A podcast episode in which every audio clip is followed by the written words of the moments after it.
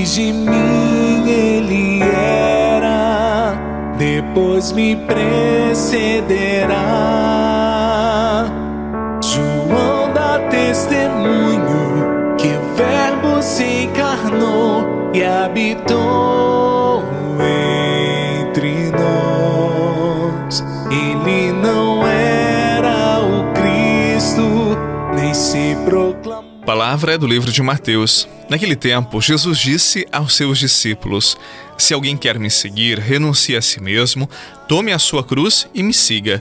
Pois quem quiser salvar a sua vida vai perdê-la, e quem perder a sua vida por causa de mim vai encontrá-la. De fato, de que adianta o homem ganhar o mundo inteiro, mas perder a sua vida? Que poderá alguém dar em troca de sua vida? Palavra da salvação, glória a vós, Senhor com seu corpo e sangue, vem alimentar a nós e nos salvar.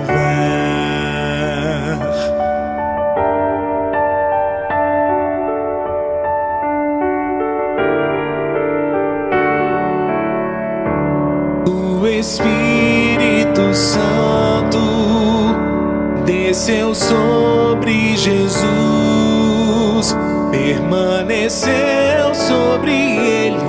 João viu e atestou que ele é o Filho de Deus. É preciso que o Cristo cresça e eu diminua. João nos ensina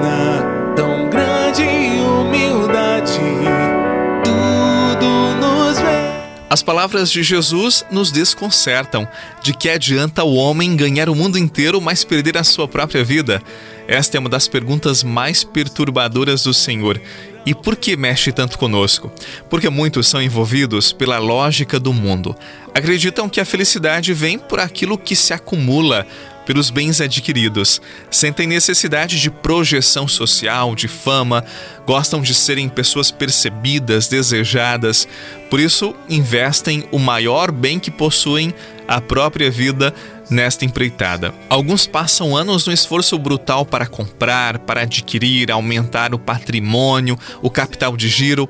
É óbvio que Deus quer que melhoremos de vida. É claro que somos favoráveis ao progresso. O que eu chamo a atenção é o que fazemos com a nossa vida, com o nosso talento, com o nosso tempo. Afinal, o que é mais importante na vida de uma pessoa? E sabe por que eu falo isto? Porque muitos vivem apenas pelo esforço, de ganhar o mundo inteiro e ganham muita coisa mesmo, louvado seja Deus.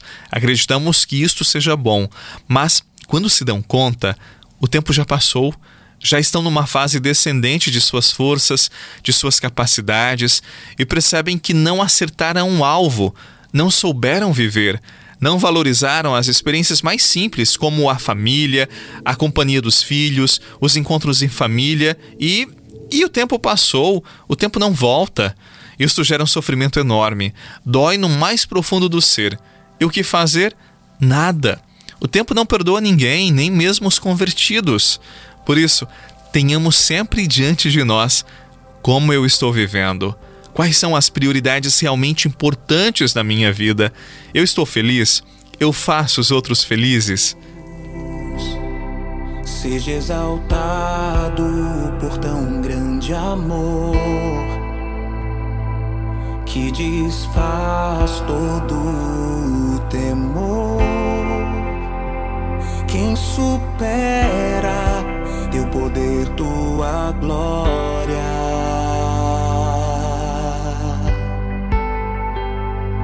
Jesus Seja exaltado por tão grande amor que desfaz todo temor. Quem supera teu poder,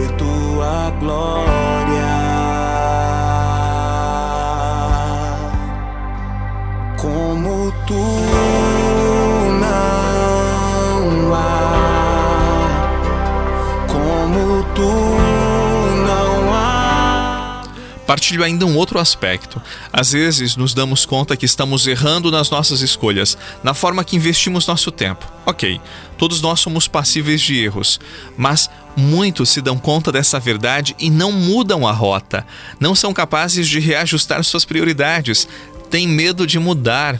Não esqueçamos, a mudança é necessária quando percebemos que algo não vai bem.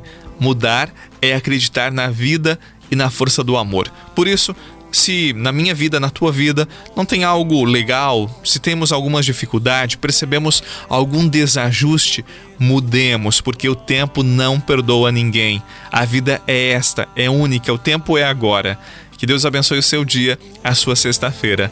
Em nome do Pai, do Filho e do Espírito Santo. Amém. Um abraço para você, paz e alegria. E não esqueça de compartilhar esta mensagem, esta oração com tantas pessoas que você ama, tantas pessoas que você conhece. Assim você também ajuda a evangelizar e semear a palavra de Deus. Um abraço e até amanhã.